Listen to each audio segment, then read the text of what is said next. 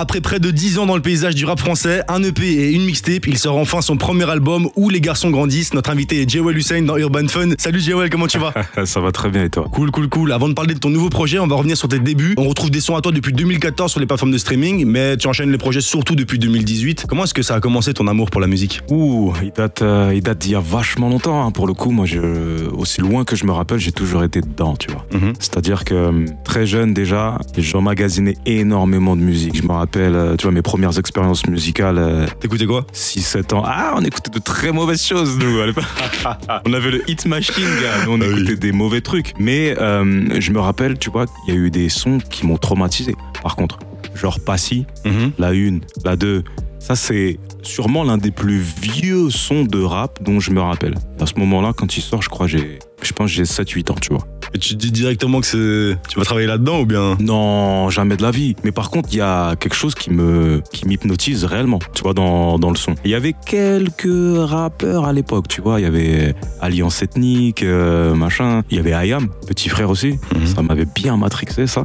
Mais à aucun moment, je me dis que je vais faire du rap. Là, tu te rends juste compte que c'est un truc qui te fait vibrer. Ouais. Et Et je me comment- rends compte que, ouais, c'est envoûtant. Comment ils arrivent à, tu vois, c'est envoûtant de ouf. Je me rappelle que euh, le clip de euh, le- l'Empire du côté obscur, Mhm. ça m'avait traumatisé. vieux. Traumatisé, c'est quoi ce. Les mecs qui rappent sur Star Wars, c'est quoi cette histoire de ouf? Et ils le font vachement bien. Aujourd'hui, d'ailleurs, je considère encore que c'est un des meilleurs sons de rap, c'est franc, tu vois. Mhm. Et pour le coup, non, je me dis pas que je vais me mettre au rap. Je me dis juste, j'aime ça. Et qu'est-ce qui te donne envie d'écrire tes premiers textes du coup? Je pense que c'est c'est avant tout la life. Hein. Moi, j'ai toujours, euh, j'ai toujours écrit, mais pas du rap. Tu faisais quoi Des, des poèmes des... J'écrivais énormément. euh, Je crois que je me faisais des dissertations à moi tout seul. Ok. Avec Ouais. des rimes et tout? Non, il y avait même pas de rime. Juste, j'aimais écrire. J'aimais écrire, euh, partager ma journée, truc, nanana. Attention, c'est pas un journal intime que je suis en train de te dire. mais en fait, j'ai inventé des histoires. Ok. Ça, je l'ai beaucoup fait, tu vois. J'ai beaucoup inventé des histoires et tout et tout, machin. Et puis après, au fil du temps, ça a commencé à devenir. Il y a eu des rimes et tout et tout, machin entrelacé, machin, nanana. Et puis, euh, puis après, ouais, je suis carrément tombé dedans quand. Je suis tombé dedans parce que, déjà pour relever un défi en vérité. Je pense que c'est surtout pour ça. hein. Il y a euh, un mec qui se pointe, qui me dit Moi, je fais du rap. Moi, je me suis dit Ok, cool.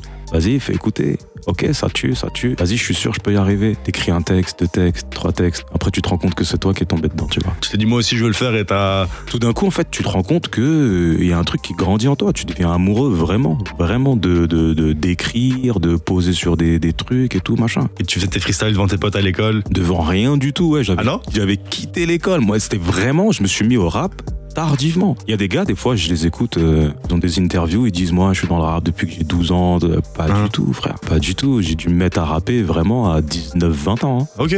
Ah ouais, ouais, de ouf, de ouf. Et comment ça s'est passé tes premières sessions studio Qu'est-ce qui t'a poussé à aller euh, vraiment poser ta musique? Pareil, c'est encore, euh, c'est des amis qui t'amènent en studio. Tu vois un peu comment ça se passe, et puis vas-y, à toi, vas-y. Ah, ouais, ouais, j'ai, j'ai, j'ai quelques mesures, vas-y, c'est parti. Donc tu poses, et puis, et en fait, tu te rends compte que, ouais, j'ai l'impression que ça sonne bien, non Tu vois Tu te découpes. T'as l'impression que c'est pas mauvais en tout cas. Et, euh, et donc après, tu deviens mordu de ce truc. En 2020, t'as cartonné avec des singles comme Control ou encore Skateboard et ton projet est sorti en mai 2021, mode difficile. Ça a marqué un tournant dans ta carrière. Comment est-ce que tu l'expliques On a eu euh, des singles qui ont, qui ont bien fonctionné, comme tu dis, Control. Mais juste avant ça, il y a eu Skateboard qui, a, qui là, pour le coup, marque sûrement un gros tournant dans, dans ma carrière parce que ça nous ouvre énormément de portes. Il y a énormément d'auditeurs qui se greffent euh, au bateau à ce moment-là. À l'heure actuelle, il a plus de 7 millions de streams, je crois. Ouais, ouais, ouais, sur Spotify, effectivement. Je sais pas au global on en a combien, mais j'espère qu'il deviendra mon premier single d'or, celui-là. C'est tout ce qu'on te souhaite. Merci beaucoup. Mais, mais voilà, du coup, ben, ça fait beaucoup de gens qui se greffent et donc il y a une attente de projet derrière qui se crée, tu vois. Et euh, nous, on l'a pas balancé tout de suite. Skateboard, Control, euh, Bruce Lee. Et c'est vers là qu'on s'est dit, ok, est-ce qu'on ferait pas un projet et tout. Ok, on comprend donc dans ton dernier projet que t'as fini le mode difficile du jeu. Qu'est-ce qui te restait donc à faire pour la suite et comment t'as préparé ton nouvel album Franchement, je l'ai préparé avec euh, férocité. Quand j'ai commencé, en tout cas, le- ce projet-là, je suis rentré en cabine avec une, une attitude très revancharde, tu vois.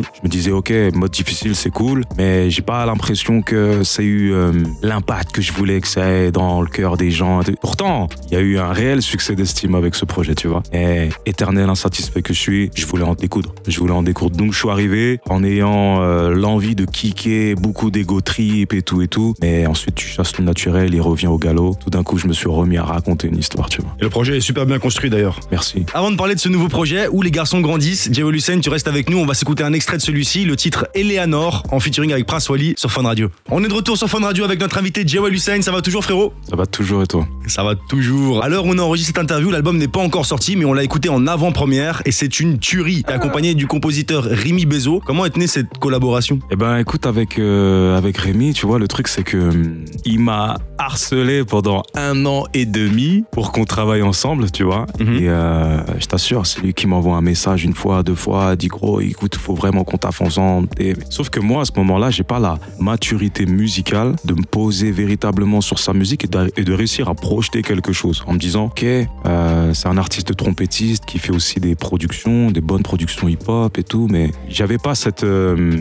je voyais pas le truc encore. Je voyais pas le truc. Ensuite, qu'est-ce qui s'est passé? C'est qu'un jour, au bout de, je crois vraiment, au bout d'un an, hein, allez, passe à la maison et tout, euh, on essaie de faire un truc. Allez, vas-y, sais quoi, c'est parti. J'ai.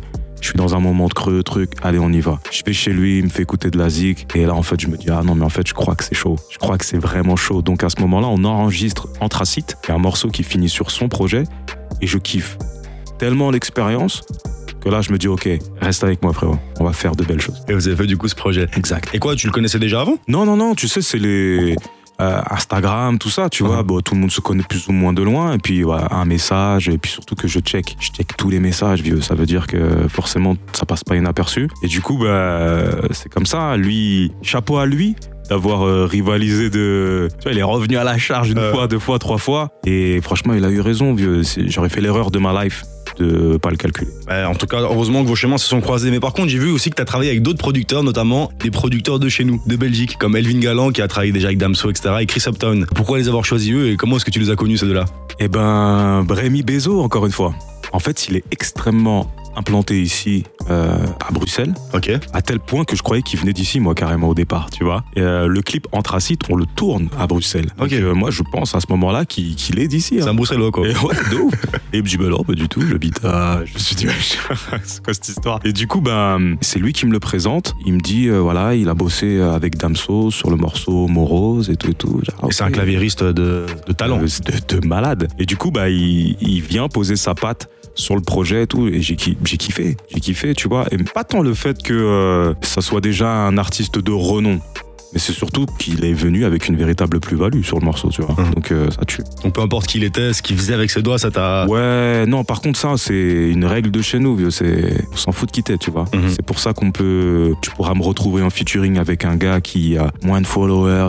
On n'est pas là-dedans. On est La pas musique avant tout. La musique avant tout. oui. Et euh, donc on a parlé de Belgique et en Belgique on a aussi, euh, je me suis un peu renseigné, ton booker qui est belge, Sami Sam, qui travaille chez Skinfama et il t'a posé une petite question, je te laisse écouter. Yo Joel, c'est Samy. J'espère que tu vas bien mon ref depuis hier et depuis cette session d'écoute incroyable. J'ai une question pour toi. Elle est en deux parties. C'est assez simple. La première, c'est dans quelle ville de Belgique t'as envie de faire un concert? Et la deuxième, c'est dans quel festival en Belgique t'as envie de jouer? Voilà. Prends soin de toi. Longue vie à ton album. Il va être incroyable. Les gens vont se le prendre. Ça va être fou. Peace. Voilà, voilà, donc le, le booker vient au renseignement. C'est tellement un bon gars. C'est tellement un bon gars. Tu sais quoi? C'est lui qui m'a booké sur le, le, le Reflector. Mhm. J'ai kiffé le gars. J'ai kiffé. Il est d'une énergie de ouf, d'une bienveillance de dingue. Il était là à la séance d'écoute qu'on a fait à Bruxelles ici. Franchement, c'est un bon gars de dingue. C'est chaud. Et là, bah, il pose une question euh, où est-ce que j'ai envie de jouer? Puis J'ai envie de jouer à Bruxelles, bien sûr. Tu vois, bien sûr. Maintenant, dans quel festival? C'est quoi, c'est quoi le festival le plus gros qu'il y a? À Bruxelles, je sais pas, en Belgique en tout cas, on a les Ardentes. Ah, mais ouais, c'est Gros vrai. festival rap, ça. C'est vrai. Il y a Ça Dour, il y a. Ah, Il y en a pas. j'y connais rien. non, mettez-moi quand même dedans. euh, Eh ben, les Ardentes. Les Ardentes, Les ça, ça Ardentes.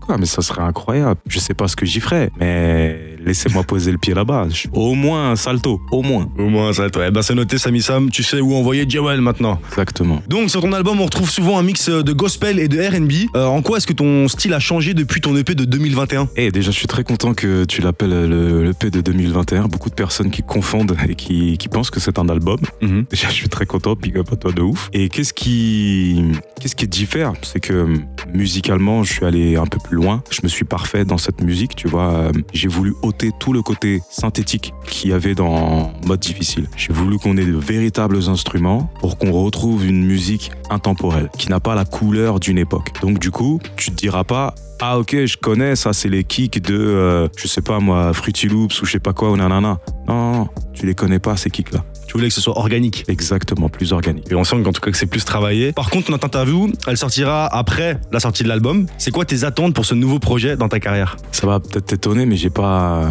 j'ai pas tellement d'attentes si on, si on parle en termes statistiques. Mhm. J'ai pas, j'ai pas d'attente à ce niveau-là. Je veux juste que les gens prennent le projet et euh, l'écoutent longuement. En fait, j'aimerais qu'ils les accompagnent, véritablement. J'aimerais qu'ils comprennent que c'est le genre de projet qu'on fait une fois tous les deux, trois piges. Mhm. Tu vois Donc il va falloir l'écouter, les gars. C'est le cadeau que je vous laisse. Prenez-le comme si je revenais pas. Carrément. Ouais. C'est un projet consistant, en tout cas, il y a de quoi l'écouter pendant, pendant longtemps. J'espère, j'espère. Il a été fait pour, du coup. C'est ça. Ok, et pour finir, Jawel Hussein, je te laisse le mot de la fin pour ton public belge qui te soutient. Vraiment, merci. Je suis complètement désolé d'avoir eu 50 dates sur ma tournée et pourtant aucune ne m'a amené jusqu'ici à Bruxelles. Mais ça va se faire. J'espère qu'on célébrera ensemble. Merci encore. Avec plaisir. Merci Jawel Hussein d'être venu dans les studios de Fun Radio. On te souhaite beaucoup de succès pour ton premier album Où les garçons grandissent.